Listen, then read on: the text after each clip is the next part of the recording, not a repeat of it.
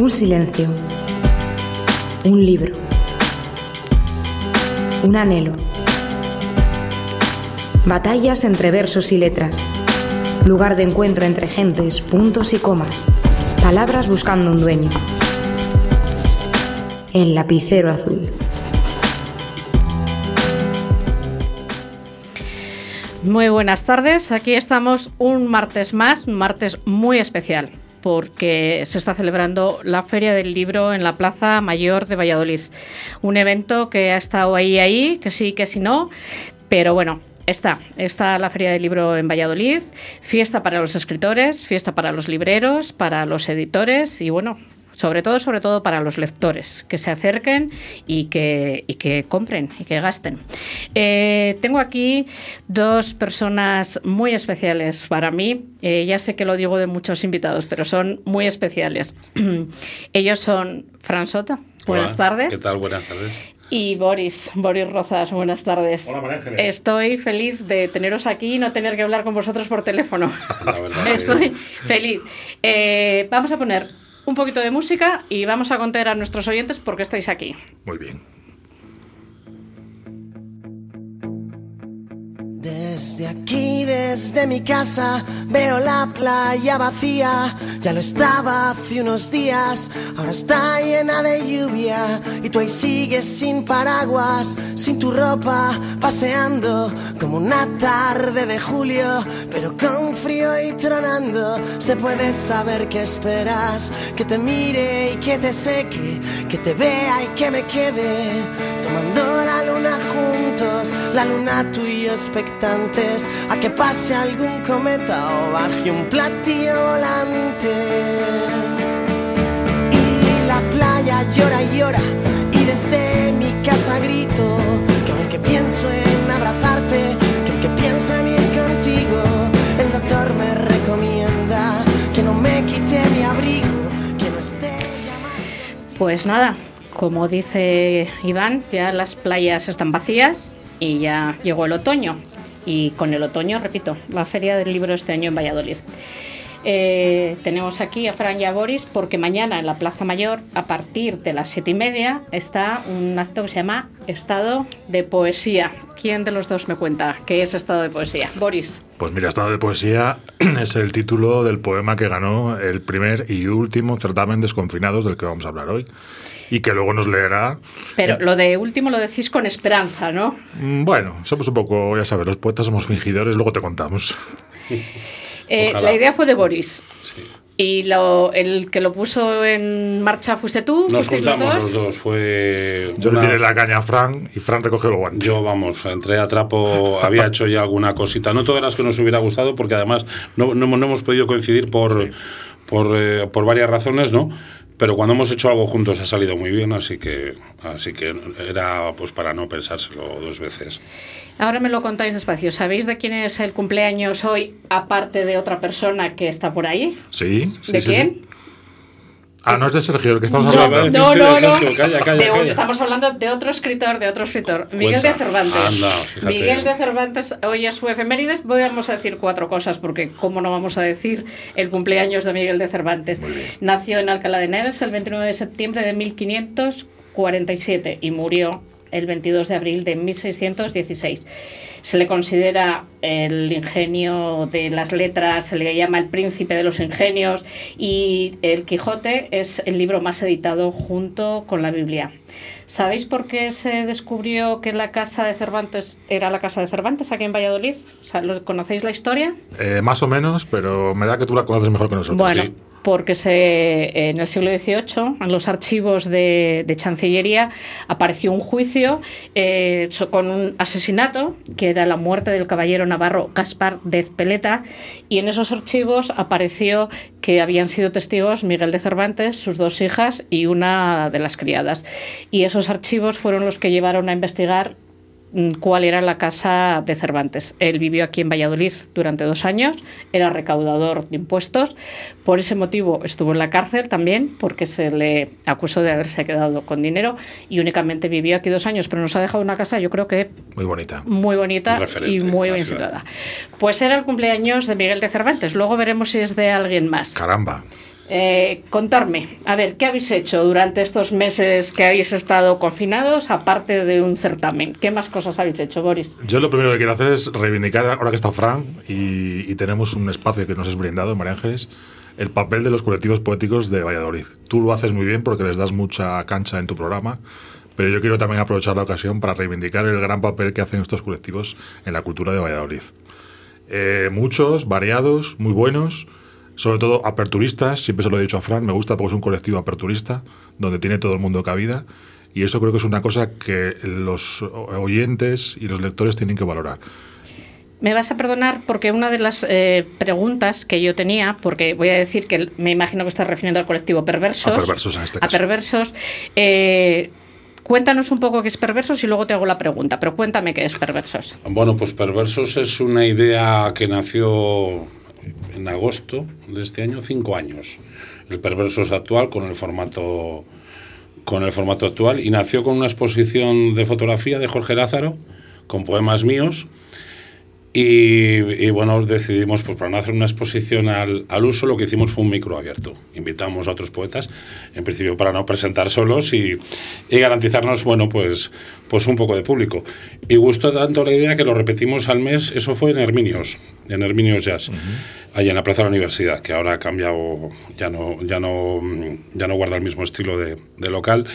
Y repetimos la misma experiencia, eh, esta vez solamente con una exposición de Jorge en la piel del oso. Y la gente pues empezó a demandarlo y bueno, pues una idea que empezó como algo esporádico, pues al final se convirtió en un micro semanal. Llevamos cinco años, no hemos descansado, lo único que nos ha hecho fallar ha sido la pandemia, porque no paramos ni en, ni en Navidad ni en verano, de hecho en verano normalmente hacemos hacemos los aniversarios y procuramos, por ejemplo, como el año pasado, pues hicimos un, un aniversario en los dos locales, en los dos bares donde nos juntamos, eh, que además fue a beneficio de, de lo diré, de, de la asociación... ¿Aclafeba? ¿Puede ser? Aclafe, Aclafeba, vale, sí, sí, sonaba. eso. Jo, me estaba quedando yo ahora... Sí. Se me juntaba... Es, es que, todo, tiene la radio. Todo el día vendiendo patatas fritas y al final no, las, las, ideas no las coordino, llego por los pelos.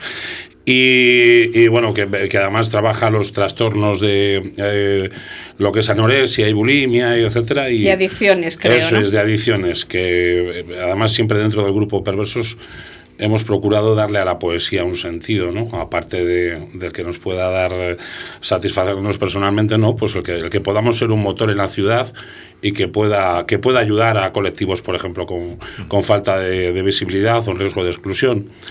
Y Perversos es sin más un, un, micro, un micro abierto en el que hacemos, eh, hacemos dos rondas. Siempre queremos que venga alguien a presentar, porque no se trata de escucharnos solamente a nosotros, aunque esté muy bien y nos guste, pero siempre queremos aprender y qué mejor forma de aprender que escuchando y leyendo a otros, a otros poetas.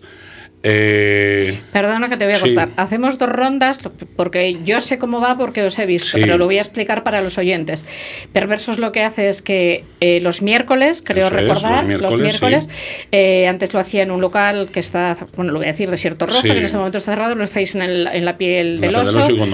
Y, y lo que hacéis, eh, dos rondas quiere decir dos veces sube el, el, el poeta a leer sus es, versos. Eso, eso es, es, ¿vale? Y, y entonces cada miércoles invitáis cada miércoles invitáis a un autor. Sí, a un autor, tenga trabajo editado o no tenga trabajo editado.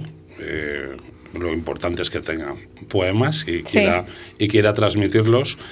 Y, y, y, y, bueno, pues él también presenta en dos rondas, unos 15 minutos, ¿no? Nos desgrana poemario. Comienza la primera ronda de micro abierto, que la primera ronda además intentamos que no ceda por poeta de dos minutos, eh, ¿Por qué? Pues porque a lo mejor hay veces que nos hemos llegado a juntar todo esto antes del confinamiento. Nos hemos llegado a juntar hasta 30 poetas en ronda de micro, o sea que nos podemos ir a una hora y media perfectamente. Y que en dos minutos eres capaz de matar de aburrimiento o encantar al, al público. Eh, es, es, lo que le da también una riqueza, ¿no? El, esa variedad. Eh, y bueno, y luego la segunda ronda, pues eh, el poeta invitado pues, pues termina su presentación y volvemos a hacer una ronda, esta vez un poco más abierta. Y ahí ya no estamos con los dos minutos, que además normalmente nos quedamos ya a los incondicionales. Aquí viene mi pregunta, Fran. Imagínate que a mí me hubiese dado por Boris me hubiese convencido, que lleva mucho tiempo intentando convencerme de que escriba poesía y yo me resisto porque una tiene sus limitaciones, lo mío no es la poesía. Pero imagínate que me, me ha dado por escribir poesía y yo digo, yo quiero pertenecer a perversos. ¿Qué tengo que hacer? No, no, no, eh, no hay que apuntarse a ningún sitio. No hay- o sea, no hay que tú te, apuntarse. te pasas un miércoles por allí. Ahora estamos yendo, por ejemplo, ahora estamos haciendo los, los eventos, los estamos haciendo limitados a 10 personas. Lógico. Entonces algo más, más, más íntimo y sobre todo lo más importante, pues salvaguardar la, la seguridad ¿no? de, de, de la gente que vaya al micro. Pero bueno, tú te pasas por cualquier micro nuestro, te presentas. Y os doy la sorpresa. Y ya está. Oye, eh, ¿puedo? Bueno, pues eh, vale. eh, ¿Cuánto? Oye, un poemita de dos minutos en primera ronda. Vale, perfecto, genial. Subes, te, bautiz- te bautizamos y, y Ah, ya está. ¿me ya bautizáis, has dicho? Te bautizamos, te presentamos. o sea que- Iba a decir, no sé si lo puedo decir en esta hora, que si el bautizo era con cerveza o no. sí, normalmente no. como lo solemos hacer en bares, pues el bautismo suele ser más con cerveza. Bueno, que- eh, pero Vale, ahora yo un poco en serio. Contarme, eh, estábamos en pandemia, no podíais reuniros. Yo sé que en redes, aunque no podíais reuniros, habéis estado leyendo poemas eh, que han una podido. cosa muy que- bonita el día del libro con Fran y con mucha gente de Valladolid, entre ellas tú, entre María ellos Ángeles, que, que, mm, fue yo creo que en la peor época del confinamiento, en la más dura y, y el yo- 23 de abril el fue. 23 de abril. Cuando el más día se del libro, yo, yo- me, me emocioné muchísimo Sí. leyendo el relato. La Sí. verdad es que, eh, bueno, lo voy a contar. Yo en los micros parece que soy así muy lanzada, pero bueno, Boris me ha visto en presentación de Leemos que las pasé canutas cuando tengo gente delante. Y el, me costó el vídeo grabarle unas cuantas veces y me emocioné porque era, yo creo que era un momento muy complicado de la pandemia, que yo creo que vuestra intención no ha sido un poco llegar a la gente. claro, Sí, claro. y sobre todo dar un vehículo para que la gente un poco transmita todo eso que lleva dentro, que es lo que bien has dicho tú, María Ángeles. Es una época, sobre todo para la gente que escribimos y que tenemos esa- ese gusanillo dentro, que necesitamos sacarlo fuera. Entonces, tanto lo que hicimos en el Día del Libro como este Desconfinados eh, va un poquito por ahí. Quería decir una cosa al hilo de lo que ha dicho Fran de Perversos y, y sigo. María Ángeles, uno de los días que más he disfrutado yo en el mundo de la poesía es en un micro abierto de estos señores de perversos, que todo lo que recaudamos eh, lo donamos para la gente de Aclafeba también, Fran. Y tú sabes la, la- la emoción y, y la sensación de decir, ostras, qué, qué bien y qué... qué- Pues, pues lo sé, Boris, porque Fran me acompañó en la, en la gala que hicimos para recaudar fondos para la Asociación de Síndrome de Down. Correcto. Y fueron muchas horas de maratón. fue un maratón. sí. Además, Peleándonos con el fútbol y peleándonos con, y a- peleándonos con el hostil. fútbol, que Además, nos sí, ponían fue- detrás, detrás una pantalla gigante con el fútbol. Por la mañana hicimos una cosa muy divertida, que los, los escritores hicieron un simulacro de como que se peleaban para, para eh, vender sus libros y recaudar. Y, a ver, yo creo que los tres estamos de acuerdo que nos gusta la cultura, nos gusta la literatura y si además le podemos poner un fin social, Mejor pues me mejor. parece que es lo mejor. Yo siempre que nombro a Fran, él me ha escuchado siempre eh, que yo le agradezco mucho porque eh, Perversos suele estar mm, siempre con motivos eh, benéficos, siempre tiene un motivo benéfico de No es exclusivo, recaudar. pero eso está claro. Es una de los. eh, yo pienso que la poesía puede hacer mucho, mucho por dar visibilidad. Yo cuando hablaba Boris de, de ese día, no, nos decían los chicos y chicas de, de Aclafeba, decían. Mirar, el dinero es lo de menos. Dices que nos habéis visto. Nos habéis visto. Mira, se me ponen los pelos de punta, ¿no? O sea, que alguien te diga, nos, nos, nos habéis visto, ¿no? Y, y no solo ellos, bueno, pues hay un montón de, de, gente, de gente y colectivos con problemas que. A que, ver, bueno, yo creo, siempre defiendo que la, que la escritura es terapéutica. Que lo digo yo que soy escritora, pero yo creo que es terapéutica. Me imagino, Boris sí que lo sabe, Fran no sé, eh, nosotros leemos Valladolid, colaboramos en la, en la cárcel Sí. y la- eh, los internos y las internas están deseando que lleguemos, contarte lo que han hecho durante la semana, poderlo escribir. Mi compañero es Jairo, que es un poeta muy joven, y me decía el otro día que estuvo por aquí que lo echaba de menos, que echa de menos, bueno, pues porque tú eres el vehículo que vas allí que igual ese día no juntas más que cuatro letras, pero ay- ayudas a la gente a que la escritura sea terapéutica y yo creo que es muy importante. Os, me, decirme que sí. Sí, sí, sí, no, vamos completamente de acuerdo. Completamente. completamente de acuerdo. Total, que me estáis llevando donde queréis y todavía no me habéis dicho qué hicisteis, se os ocurrió y qué hicisteis. Yo quería contar otro detallito antes también que hicimos perversos, ¿no? Claro, cuando te, te encuentras con un confinamiento, ¿qué hacemos, no? Bueno, pues la idea del, del directo, pues tienes que estar bien preparado, ¿no? Tienes que tener una estructura. Y nos enganchamos a una idea que vino de Asturias, de varios colectivos, que era tu poema desde mi casa. Y se trataba de grabar vídeos, pero no nuestros, o sea, sino de un poeta vivo, al, cual previamente le habías pedido permiso para, para recitar su poema y se colgaban en redes. Y bueno, la experiencia ha sido fantástica, fantástica, porque además, bueno, ha supuesto el, el, que la gente, que los poetas hayan tenido que contactar entre ellos oye, ¿me, das permiso para este poema? porque has elegido? Porque. Y luego, pues el placer que es leer a otros, porque siempre nos quedamos los poetas, ah, sobre todo los que escribimos, ¿no? Parece que solamente está nuestra poesía y lo de los demás, pues yo ha sido, la verdad que el confinamiento ha tenido muchas cosas malas, malísimas, ¿no? Pero en el aspecto de, haber conocido a nuevos escritores que no conocía, ha sido una gozada. Eh, ¿Habéis escrito mucho durante el confinamiento? Sí, yo... ¿Tú has preparado otro poemario? Yo tengo otro poemario que saldrá con casi con certeza, y además, mira, te lo puedo decir ahí como primicia, María Ángeles, con Eolas, con Héctor Escobar. Sí.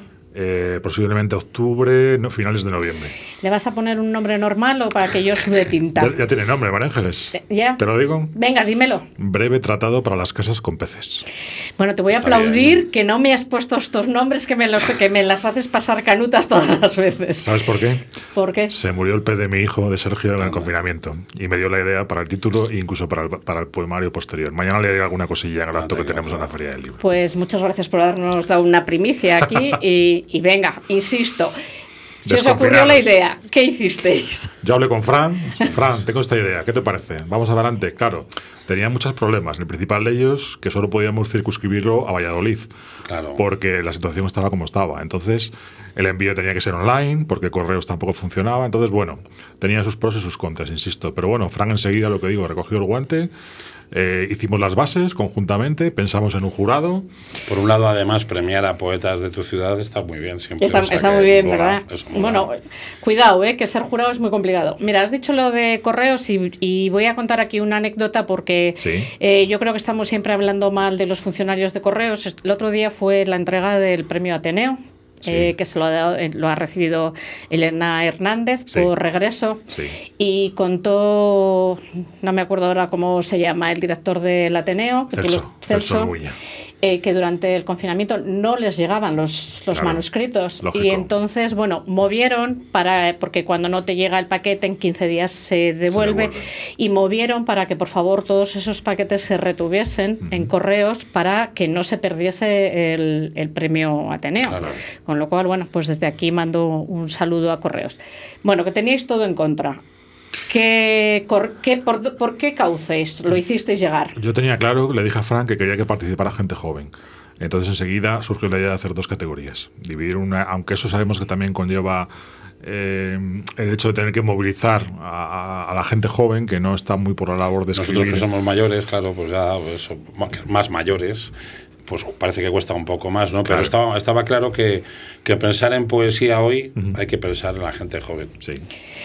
Pues a ver, esto no nos va a dar tiempo hoy porque tenemos un programa muy denso, pero yo este año que estoy yendo más a los actos de, la Feria del Libro, eh, me da la impresión de que no, no hacemos bien lo de motivar a la, a la gente joven. Yo creo que tenemos que estamos fallando.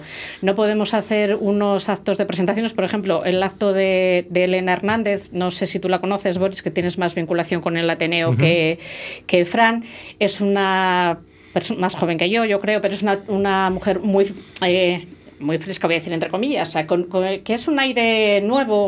Eh, fue muy divertido porque trajo a toda su familia, a toda España, hasta donde le permitieron. Es su primera novela.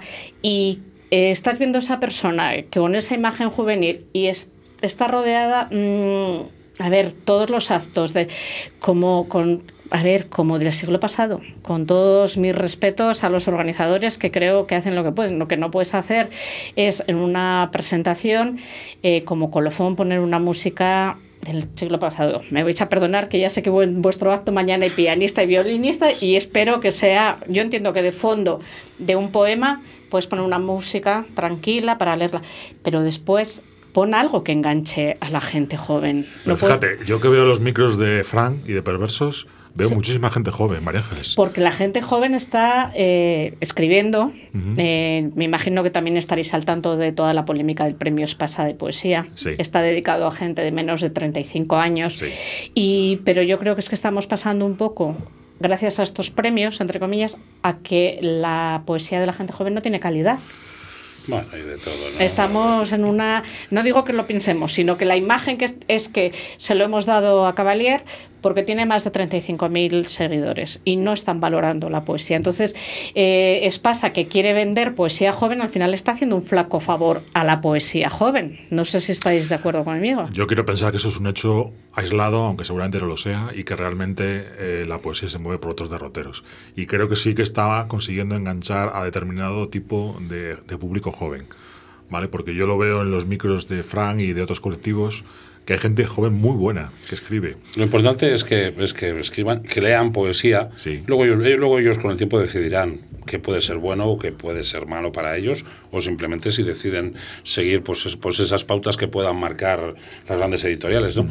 Pero de entrada yo creo que es muy importante que, que, se acostumbren a leer poesía de cualquier tipo. Eh, es que tienen que empezar a leer poesía. Para, y además es que la gente joven, yo creo que cuando más poesía se escribe es cuando eres adolescente, cuando tienes, que yo siempre digo, cuando tienes ese dolor de corazón ese desamor y ese desgarro es cuando más escribes y de poesía. Hecho, yo, creo que mucha de esa poesía tiene un componente eh, de, mm, iniciático muy importante, pero que luego esos poetas yo les veo evolucionar a gente como Gustavo, gente como Ruth, que les he visto empezar hace mm. muchos años y ahora van eh, hacia un pozo de calidad.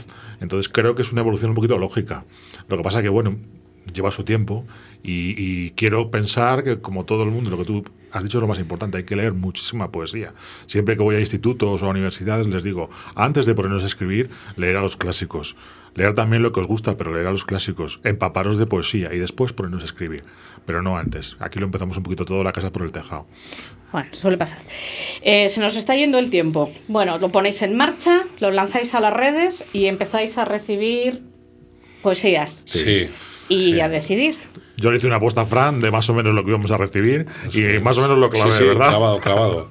¿Lo, clavaste? Sí, recibimos más o menos un medio centenar de poesías entre las dos categorías cosa que es un poco lógica por lo que decía de que estaba eh, limitado al ámbito de Valladolid. ¿no? Entonces, bueno, eh, el jurado, bueno, ya lo podemos decir, fueron Gustavo González por parte de Perversos, Santiago Redondo, un poco por mi parte, yo mismo y Fran. Entonces, bueno. Decidimos además, bueno, pues dos rimadores con, con dos que no rimaban tanto también, pues para que hubiera un poco ahí el criterio estuviera repartido, no se dijese, nos vamos a ir hacia, hacia algo ya definido.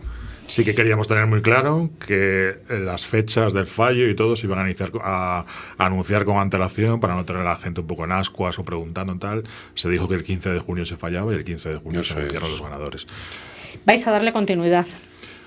Es lo que te queríamos decir antes. Eh, lo vamos a comentar mañana, aunque ya lo dijimos en la entrega de premios, le vamos a dar continuidad.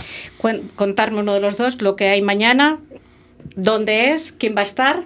Boris está mal. Mañana en la carpa de la Plaza Mayor de la Feria del Libro de Valladolid hay un acto que se llama Estado de Poesía en honor al poema que nos leerá luego Sergio Palomo, que ganó esta edición de Desconfinados, y en el cual estaremos tanto Fran como yo como organizadores, Santiago y Gustavo como jurado, y los ganadores y Accesi de ambas categorías.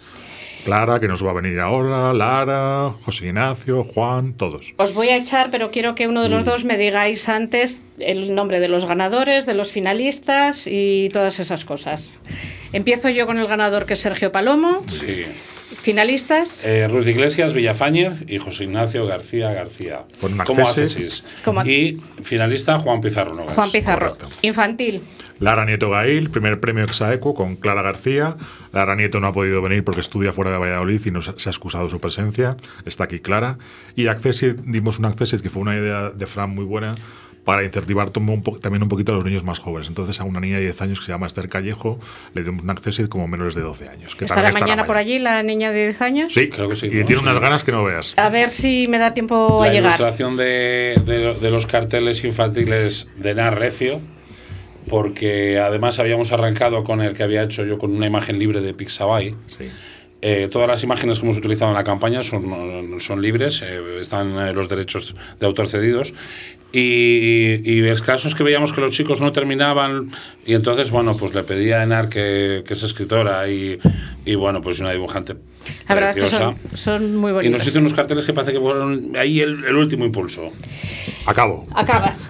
En Navidad, María Ángeles, convocamos la segunda edición de Desconfinados. Eso. En Navidad. En Navidad. Bueno, ¿tú Esta crees, vez que, tú crees con- que me dará tiempo Esta vez aprender? con premios económicos, esta vez con premios económicos y con alguna que otra sorpresa de algún artista local de renombre que nos va a ceder un trofeo de su autoría para el ganador y- o ganador. Bueno, me tendréis, eh, me tendréis informada y vendréis aquí a contarlo. Por supuesto. que sea desconfinados y no reconfinados otra vez. No, esperemos. Eso. Vamos con música y venga, hasta otro rato. Adiós, María Ángeles. Si no dejarías tu pelo en manos de cualquiera, Brothers Hair. Si buscas las últimas tendencias, Brothers Hair. Si quieres un trato familiar cercano y agradable, Brothers Hair. Brothers Hair. Roberto y Laura te esperan en Paseo de los Castaños 43, en Cobaresa. Más información en brothershair.com. Oh, Dios mío, un folio en blanco. Atrévete a escribir. Escuela de Escritura de Rinocerontes y Mariposas. Más información en el teléfono 696 22 0708. ¿Quieres un espacio único, saludable y accesible? Arista, Construcciones y Reformas tiene la solución. Te ofrecemos la creación de proyectos personalizados de reformas para construir espacios únicos y sostenibles. Adaptamos los hogares a la nueva situación sanitaria por si tienes que trabajar o estudiar en casa. Creamos espacios de ocio en familia y el cuidado de tus mayores. Además, transformamos tu terraza y jardín a tus necesidades. Contáctanos en reformas@aristaconstrucciones.com. Arista, una empresa diferente para una reforma única.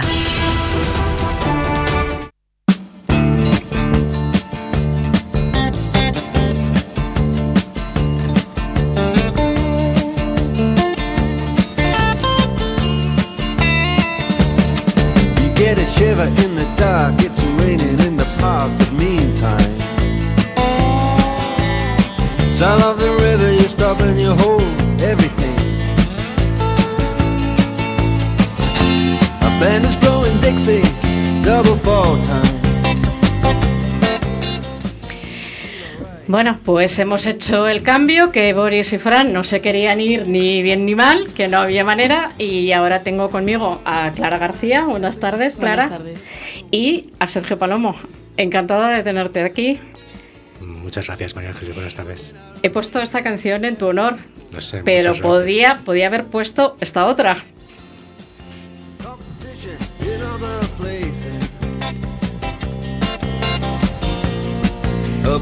Creo que podía.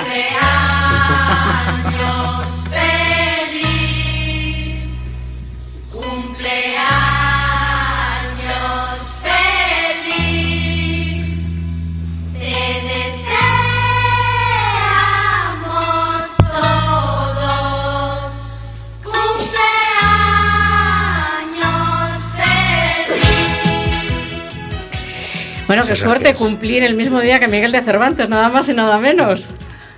Pues mm, mira, me acabo de enterar hace, hace dos minutos, así que. Que habías nacido el mismo día que. Cervantes. Pues mira, ya sabes eso de que no te acostarás sin saber una Ah, cosa más. A ver si se nos pega algo. Eh, Hombre, yo creo que camino llevas, todo, todo no. Eh, bueno, pues aquí tengo a los ganadores de este certamen, Desconfinados. Primer premio Sergio Palomo, primer premio de la categoría de menor de 18 años, Clara. Voy a empezar con Sergio, le voy a preguntar si es más fácil hacer poesía o pan. No sé qué, no sé cómo lo ves. Pues las dos cosas son complicadas. Creo que cada una tiene su arte, su momento. No sabría decirte cuál sería más complicado, pero sí, sí que puedo decirte que las dos son muy, muy gratificantes. Eh, cada una tiene su tiempo de, no sé si se dice de, ma- de maceración con el pan o no sé, Reposo, maceración, de reposo para sí. que y, y la y la poesía, bueno, pues tiene su tiempo. también tiene su reposo, No sí. sé, Clara, si tú reposas mucho para escribir poesía o, o lo que te sale. Yo depende. A Depende. veces lo que me sale y otras tengo que meditarlo mucho. Para este certamen te costó. Bueno, sí, pero no, porque tuve que hacerlas varias veces. Bueno, pero yo creo que eso es así, Sergio. Se escribe varias veces. Sí, hay. Bueno, a mí me pasa de todo. Hay, hay muchas veces que lo, vuelve, lo escribes, lo vuelves a reescribir, lo das 100 vueltas y ni, ni- no te quedas nunca a gusto hasta que un día lo, te llega la musa. O hay días en que te lo haces todo seguido y. ¿Vosotros leéis en voz alta los poemas? No. No. No. No, ¿No? Yo, no, yo tampoco. No, o sea, mm, para ver si suena. ¿no? Y no, eh, yo voy a decir a, a los oyentes que Clara es muy, muy joven. ¿Cuántos años tienes? 17 años. 17. Naciste el 20 de marzo. Sí. Eh, sé que desde muy pequeña te ha gustado la música, te ha gustado... Me ha contado un pajarito que casi casi te aprendiste de memoria La Bella y la Bestia. Sí. Sí, porque era tu, tu Era historia mi libro favorita. favorito, sí. Y, y que además con una guitarra de juguete cantabas camis- una camisa negra. Sí, también. Y, también. Y ya cuéntame tú cuál es el libro que estás leyendo ahora, te lo cuento yo. Pues estoy leyendo La pirámide roja, que es un libro que me han prestado. Y pues bueno, estoy en proceso porque como ahora tengo que estudiar, pues tampoco me da mucho tiempo. ¿Qué Pero estás bueno, estudiando? Estoy estudiando segundo de bachillerato. Ya sabes lo que... Esta es pregunta típica para vuestra edad. Sí. ¿Qué vas a estudiar? Pues me gustaría estudiar enfermería. Uy, Sí, complicado. ¿eh? complicado. Bueno, eh, no hay más que ponerse una meta ya por ella. Sergio, ¿cuánto tiempo hace que escribes? Pues empecé casi a la edad de, de Clara. Yo creo que empecé a los 16 años o por ahí. Me está- em, no sé si habéis estado escuchando con, con Fran y con, y con Boris. ¿Es la adolescencia la edad de escribir poesía? Bueno, mm, no sé qué opinarás. Bueno, Clara además de poesía escribe cuentos, ¿eh? que ahora te lo, ahora, ahora te lo cuento, valga. Eso, eso es muy buen aliciente también. La adolescencia sí que es una época bastante fluctuante. No sé si es la palabra. o- Bueno, sí, fluctuante, de cambios. Entonces- cambios, sí. Entonces, a lo mejor el, ese- esa época te puede venir el- las ganas de escribir más fácilmente, a lo mejor que, que más tarde. Puede ser. Eh, yo te voy a contar que ella se inventó un personaje, si lo digo yo, se llama Drombedilo. Drombedrilo. Drombe- sí. ¿Y qué es? Pues si te digo la verdad tampoco me acuerdo muy bien. Yo recuerdo que tenía pues 5 o 6 años y me gustaba mucho inventarme cuentos. Y pues con mi padre, pues que también me inventaba cuentos y pues con gomitas les hacíamos. O sea, que le dibujabais. Sí. ¿O le montabais? Le montábamos con gomitas y luego lo dibujábamos, porque a mi padre siempre se le dio muy bien dibujar Sí. y nos íbamos inventando la historia. Y era un dromedario con mezcla de cocodrilo. ¿Y tú escribes cuentos, Sergio? Tuve una época que sí. Bueno, más que cuentos eran como microrelatos, como... Es muy difícil escribir microrelatos. A mí me parece Sí. dificilísimo. No sé, Clara, ¿a ti qué te parece escribir microrelatos? Es complicadísimo. Yo es que me extiendo mucho. Ya, o sea, que para ti. Eh, ¿Dónde estabais? ¿Cómo, cómo, os, cómo os dijeron que habíais ganado? ¿Os llamaron por teléfono? Eh, ¿Os mandaron un correo? Mm, ¿Cómo lo hicieron? Yo recibí un correo. ¿Tú recibiste un correo? ¿Sergio? A mí me llamaron por teléfono. A ti te llamaron por teléfono. Yo no sé si sabéis que el, el premio Ateneo de Valladolid, que, es- que se ha entregado el sábado pasado a Elena Hernández, he dicho antes, tiene una peculiaridad y es que eh, 15 días antes de la entrega del premio, en uno de los salones del ayuntamiento, se dice el nombre del ganador. Se dice el nombre del ganador y se le llama en directo por teléfono desde el salón del, del ayuntamiento y esa persona se entera en ese momento de que ha ganado. Y Elena me decía el otro día que ella ya ni se acordaba casi de que había mandado el manuscrito al Ateneo y que cuando la llamaron la dieron un susto tremendo, porque no se lo esperaba. Entonces yo le contaba que yo fui jurado de jurado de, de un certamen que convocamos aquí en la radio cuando se llamaba el programa Entre tus páginas y las mías, que de las cosas peores que te puede pasar es que te manden ser jurado. Y era con seudónimo, no sabíamos quién había escrito los relatos. Entonces yo marqué un número de teléfono y me pasó una cosa muy curiosa y, y creo, creo que la voy a poder repetir. Marqué para saber quién era la persona y me contestaron así. Hola, buenas tardes. Eh, buenas tardes, dígame. Hola, Roberto. Hola, ¿cómo estás, María Ángeles? No te imaginas la que, que acaba de poner tu sobrina. No sabía esta anécdota, tu sobrina, que yo eh, llamé sin saber a quién llamaba y me encontré que era, que era Roberto, el, el que había quedado finalista del primer certamen de entre tus páginas y las mías. Y entonces, eh, cuando vi que me salía en pantalla, Rubén, yo te tengo como Roberto Musicanten, dije, uy, me he equivocado. Colgué y volví a marcar. Y claro, me volviste a salir y te dije que habías ganado. ¿Qué te parece, Clara? Que esté tu tío al Pues otro lado. Es evidente que la rama artística me sale por esa. ¿Tú qué crees, Roberto? ¿Que es- eh, lo he heredado de ti o que esto va en los genes de la familia? Bueno, yo espero que, que ya suba varios peldaños, porque si se va a conformar con lo que ya he llegado yo, pues no, no tiene que tener unas expectativas mucho más altas. Hombre. Pero bueno, algo de genética tiene que haber. Hombre, claro. no seas, no seas modesto, que yo sé que participas en certámenes. Mm, Me vas a perdonar porque no sé cuántos has ganado, pero yo sé que, que en muchos has quedado finalista.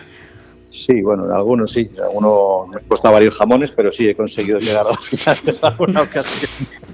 Eh, además, tienes, eh, estás en un, en un grupo, no sé si se dice grupo vocal, que cantáis a capela, vocal, sí, un grupo vocal, que cantáis a capela sin música. Y que es impresionado, impresionante oíros. Yo eh, tuve la suerte de contar con vosotros en una gala que ya he dicho antes eh, para recaudar dinero para la, la Asociación de Síndrome de Down y te he visto además cantar villancicos en la Casa Zorrilla y la verdad es que es impresionante veros. Bueno, pues te voy a decir una cosa. En primicia mundial para Radio 4G, eh, eh, la formación en la que estoy ahora, pues ya no es el cuarteto musicanten, porque bueno, ya sabes que estas cosas son, como decías antes, fluctuantes, decía uno de los invitados. de tu Sí, como decía Sergio, sí. Efectivamente, pues ahora el cuarteto se llama, ¿cómo se llama este cuarteto? Que es que acabo de llegar, me han metido hace cinco minutos, se llama The Pensions, que es algo así como los pincianos, pero con acento británico. Y mira, como hoy es eh, el día que es y porque además está clara y porque es vuestro programa y por un montón de motivos más, pues mira, vais a escucharnos, si queréis, una breve interpretación absolutamente gratis, sin coste para su bolsillo. Ah, ¿os podemos escuchar? Claro, directamente. Ah. No sé la calidad del sonido porque porque no lo hemos probado antes, pero vamos, que nos vais a escuchar, sí, que nos vais a oír también. Vale. Así que- Prometo que no habíamos preparado nada, ¿eh? Venga, no, venga, allá, venga, allá va. Un, dos, tres. Pass me by one Saturday, I thought Big Brown had my way. I know I wanna do forevermore. I know one that gets around, set my face back to the ground. I know I never needed you before. I said, hello, Mary Lou, my heart. Goodbye, heart, sweet Mary Lou, I'm so in love with you. I knew, Mary Lou, that we never part. So hello, Mary Lou, goodbye, heart. Ya queda menos. I heard your voice. It's my no choice. My heart beats to the. Thought about moving night. Arms about you through the time. It's all I need to see for me to stay. Hello, Mary Lou. Goodbye, heart. Sweet Mary Lou, I'm so in love with you. I knew Mary Claire. We never part, so hello, Mary Lou. Goodbye, heart, goodbye, heart. Hello, Mary Lou. I'm in love with you, yes. Hello, Mary Lou. Right from the I said hello, Mary Lou. Goodbye, heart. Bueno, pues resulta que yo iba a dar una sorpresa y me la han dado a mí. Estas cosas, estas cosas suelen pasar, pero bueno. Pues muchísimas gracias Roberto por esta primicia, muchísimas gracias por colaborar conmigo con esta sorpresa a Clara y no me queda otra que invitaros aquí en directo cualquier día. Pues eh, te recogemos el guante, Pues así que ya fijaremos fecha. ¿De venga, seguimos en contacto. Muchísimas gracias. Gracias. Vamos a poner música, otra música, para relajarnos un poco y continuamos. Cuando ya no sepas dónde ir, Solo vete donde dé más miedo. Las cosas que no puedes cambiar son las mismas que acaban cambiándote luego. Te prometí hacer todo por ti, pero hacerte feliz yo no puedo. Y si vas a ser alguien sin mí, por favor nunca seas aquello que te hicieron. Y ya pasó un día y no te veo. Ya llevamos dos y te pierdo. Si pasas de página ya no te leo. Te echo de menos, aunque ya fui quien te eché. A veces no sé qué quiero, cómo te voy a ¿Te ha gustado las dos, la de Beret y la de tu tío? Por supuesto. ¿Te gusta? Eh, creo que no os va a quedar más remedio que leer los poemas ganadores.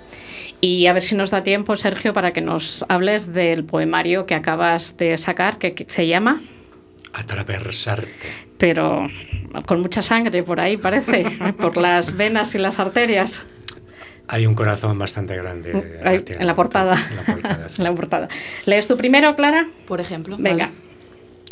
El paseo de los viernes con tus amigas, los besos en la frente o las napolitanas diarias, el abrazo de tu abuela al entrar por la puerta de su casa, ir de la mano por la calle, una bolsa de patatas con los de siempre, llevar a esa persona a tu sitio favorito, entrenar, entrenar y volver a entrenar, el buenos días y la sonrisa de tus profesores a las ocho y cuarto de la mañana, una tarde de pelis con tu gente, el atardecer en el río, viajar con la ventanilla bajada y tus canciones favoritas sonando en la radio, los en cinco minutos estoy en tu portal de cada sábado, los te quiero de la boca que nunca dejarías de besar, conciertos y el ambientazo en cualquier lugar de Valladolid, porque nunca fuimos tan secos como el resto de España dice. Lo teníamos todo y no nos dimos cuenta.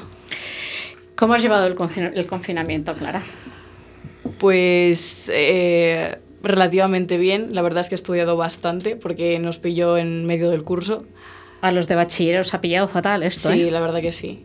Eh, eché de menos a mucha gente, no es, evidentemente no es lo mismo. Hice muchísimas videollamadas. Lo pasé mal en el sentido social. Luego, anímicamente, yo lo pasé bien.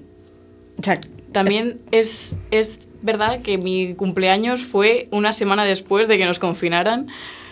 Y, y bueno, mis amigos y mi actual pareja me dieron una sorpresa muy bonita, así que... Bueno, pero el siguiente cumpleaños es el de los 18. Esperemos que no nos pille confinamiento. Eh, yo sé de, de una niña que estuvo dos años esperando su 18 cumpleaños, esperando su fiesta sorpresa de 18 cumpleaños, que la, no, pero ya tiene 19. La mando desde aquí un, un saludo que estuvo dos años recordándonos a su padre y a mí que no se nos olvidase su fiesta de cumpleaños sorpresa. Sorpresa. Así que ya ella ya tiene otra edad. ¿Y tú qué tal has pasado el confinamiento? Pues relativamente bien, porque yo al, al ser panadero pues no dejé de trabajar, entonces iba de, de casa al trabajo, de trabajo a casa, entonces más o menos un poco de aire sí que sí que respirabas y Eh, tenía que impresionar atravesar Valladolid eh, vacío. impresiona. Impresionaba. Los primeros días incluso con, con bastante temor, porque claro, todo era tan nuevo y no sabes lo que te vas a encontrar. Ibas con muchísimo cuidado, todas las calles vacías cuando, cuando en realidad estaban llenas y llenas de, de tráfico, entonces sí que impresiona, sí. ¿Leemos tu poema? De acuerdo. Estado de poesía. No respiro el empleo de la palabra, ni adiestro la lavanda de esta cobertura sin portada, sin smoking alquilado para esa noche, para cualquier fiesta en tus abedules. Soy bienvenido a una sesión continua de horas grises e idénticas, al envío congelado de nuevos tactos, a una realidad subcontratada que indemniza mis páginas con silencios saturados de soledad. Encierro bajo llave tu memoria, la voz amortiguada en arenas salinas y certezas de viento. Mis miedos se evaden en tus magnolias aliviando los últimos versos, declarando el estado de poesía, confinándome a un sumiso y recluso diálogo de días sin tregua y brindis ausentes de vida. Encerrando las metáforas en el contagio febril de tus entrañas. Soy síntoma y papel de la poética ceniza de tus paredes. Soy un poeta que se queda en casa. La verdad es que eh, cómo cambia un poema de escucharle por eh, eh, recitado por su autor. Yo siempre digo, Boris me toma mucho el pelo, que yo no sé mucho de poesía, pero cuando oyes a la persona que lo ha escrito, cambia completamente el sentido. ¿Vais a estar mañana en la Plaza Mayor los dos? Sí, yo sí. ¿Tú también? Eh, ¿Estáis nerviosos no? No claro, no nerviosa, a mí me encanta. no estás nerviosa. No. No sé si van a acudir, lo han dicho antes, ha- no sé si lo han dicho quién van a acudir. ¿Vais a estar todos los que... va a estar Juan Pizarro, va a estar Sí. Ruth, va a estar todo el mundo? Yo no, no sé si, si voy a llegar, me gustaría, pero tengo otro, otro programa. Eh, cuéntame tu nuevo poemario. Pues eh, se llama Traversarte. Es en definitiva un, un canto a la vida, un, un compendio de poemas en los que en los que realmente llegan al alma. Todas las circunstancias que he vivido en los últimos años, pues para bien o para mal, están reflejados en ese poema, en ese poemario. ¿Cuándo lo presentaste? ¿Justo después del confinamiento? ¿O, es- Sí. No, o justo antes, No, lo, lo- lo presenté con el grupo Poético Perversos en agosto. en agosto. En agosto. En agosto. No sé si preguntarte qué tal van las ventas o no preguntarte lo que tal va. Yo he visto, en, eh, me he puesto a buscar información sobre ti y en Casa del Libro, que se vende tu libro, ponía agotado. No sé si lo sabes, que lo pone. bueno, pues te, te lo digo. sabía. Eh, me vais a perdonar que tengo que hacer una llamada eh, mientras vamos hablando, mientras hacemos la llamada, porque entra todos los días uno de los patrocinadores que es un experto en vino. A ti no te voy a preguntar si te gusta el vino. A ti, Sergio. Sí, más de cerveza, pero bueno, un buen vino tampoco. Tú eres de los míos, de la cerveza. le- porque además le- a mí el vino me va hago hasta la cabeza. Él es Chuchisoto, es de las, de las bodegas de cebreros, de denominación de origen de cebreros en Ávila, y tiene una bodega que se llama Soto Manrique, que es una, una bodega familiar, y yo cada martes le pregunto por el nombre de uno de sus vinos, porque él no es poeta, pero elige unos nombres para sus vinos que a mí me llaman la atención y, y, bueno, pues el de hoy lo he elegido. Además no sé por qué razón, porque me recordaba a Clara. El vino se llama El Alto de la Estrella. Buenas tardes, Chuchi, ¿qué tal estás? ¿Qué tal, María Ángeles? Buenas tardes. Pues aquí con dos, con dos poetas que han ganado un certamen que se ha hecho eh, por el colectivo Perversos durante el confinamiento. Eh, se llamaba. Desconfinados, el certamen, y Sergio Palomo y una jovencísima escritora que se llama Clara García. Y la estaba diciendo que no sé por qué razón el, el nombre del vino que he elegido para que nos cuentes me recordaba a ella, el Alto de la Estrella. No sé por qué razón me recordaba a Clara. Pero, pero bueno, estos nombres que tú pones. Es- Muy bien. eh, bueno, lo, lo primero, enhorabuena, ¿no? Por, eh, por- enhorabuena a los premiados, que se dice, ¿no? Muchas gracias. Muchas gracias. eh, es un vino de parcela. Yo siempre te pregunto porque estoy aprendiendo contigo. Y, Sí, sí, sí. y además... Alto de la Estrella es un- eh, lo que se llama en, en- en inglés sería un single vineyard, ¿sabes? Es un vino elaborado solo de una parcela, ¿vale? Que no quiere decir que sea mejor ni peor, sino que solo se elabora con la uva procedente de esa parcela, con lo cual siempre es diferente porque eh, únicamente existe ese vino de esa parcela, ¿sabes? En este caso fue plantada en 1961. Sí, es una viña que está eh, en el puerto, justo donde copa el puerto de, de Arrebatacapas, en, la en, en Cebreros, entonces está a 1078 metros de altitud y eh, es una viña que se plantó en 1960. Entonces, nosotros hacemos homenaje a ella porque es un milagro que exista ¿no? en sí mismo, que una viña, eh, digamos, plantada en esa época que ha resistido ahí tanto tiempo y que ha resistido sobre todo al arranque de la zona, pues ya nos parece un milagro en sí mismo. ¿no? Entonces, cuando se la compramos al dueño, que se llama Julián, pues yo le, le dije que siempre cuidaríamos la viña y que haríamos un vino solo de esa viña. Entonces le pregunté que, cómo quería que se llamara ese vino y él me comentó que el cerro se llama el Cerro de la Estrella y como esto está en el alto, pues eh, por eso se llama Alto de la Estrella en homenaje a, a, Julia, a Julián que la cuidó durante 56 años. Durante 56 años. Y, es- a ver, yo ya sabes que no sé nada de esto. ¿En qué condiciones te encuentras, no sé si se dicen las parras o las cepas, eh, cuando llevan 57 años plantadas?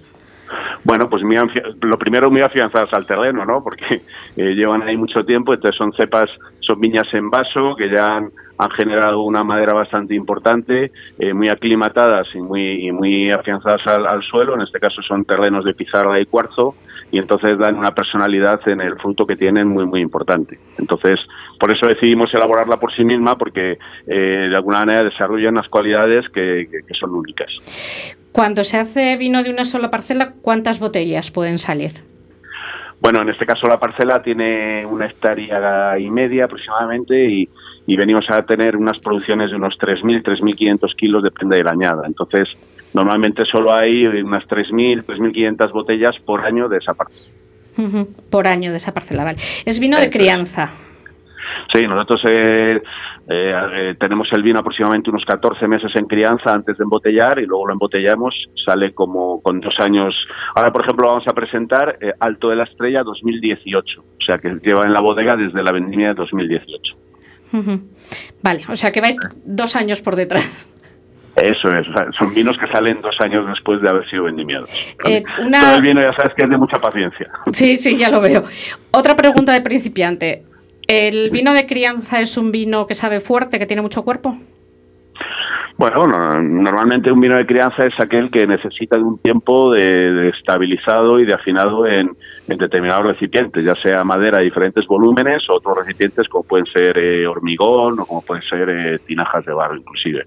Entonces son vinos normalmente que tienen el suficiente poder como para pasar ese tiempo en, en la crianza, ¿de acuerdo? Entonces son si- siempre vinos pues que tienen un perfil pues de más de más cuerpo.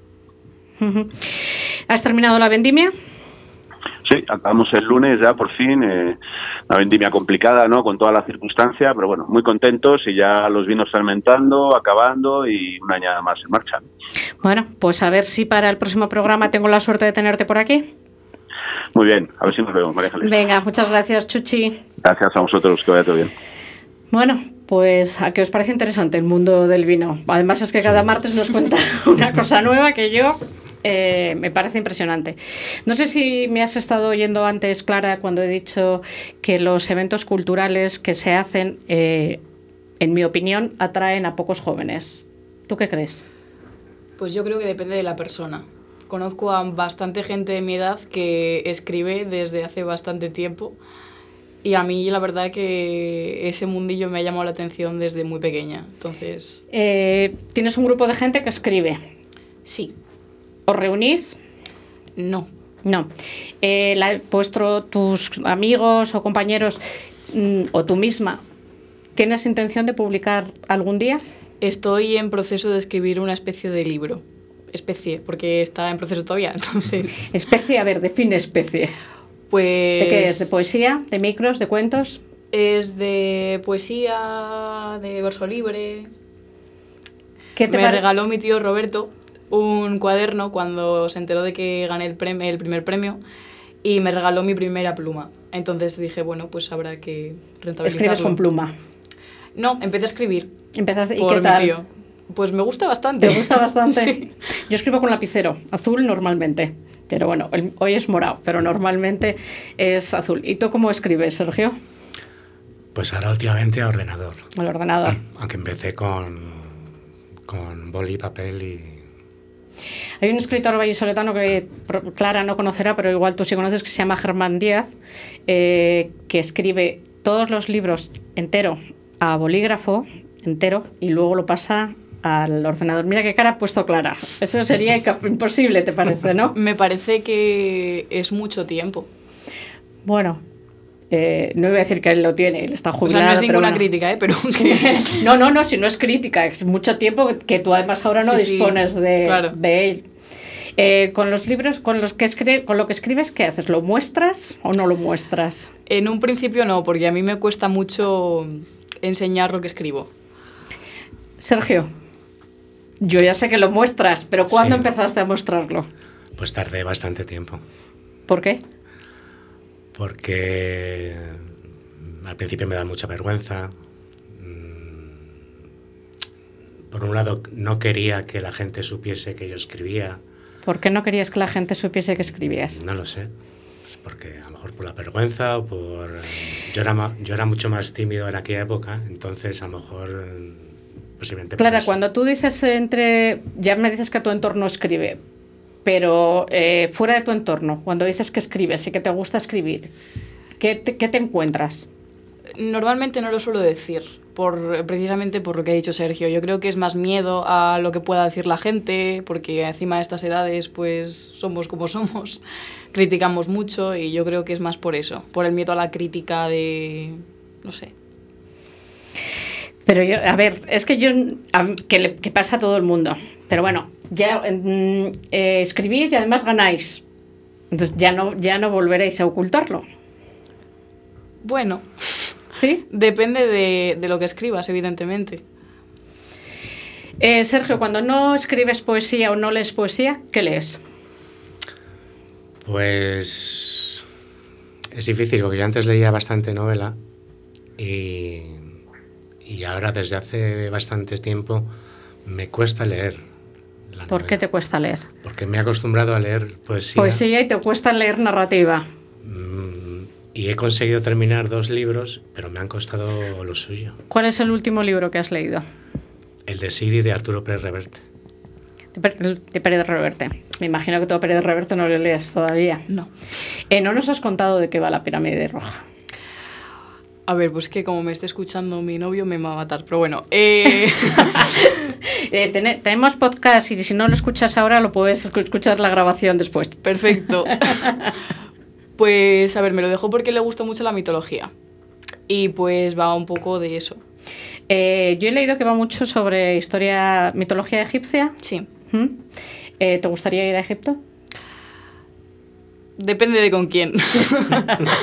te, te están escuchando. Yo te recomiendo que vayas. Además es que cuando me contaron que estabas eh, leyendo la pirámide roja, yo visité Egipto y te lo, te lo recomiendo. Si te gusta el libro, te lo recomiendo. Probablemente encuentres muchas cosas de las que, de las que lees.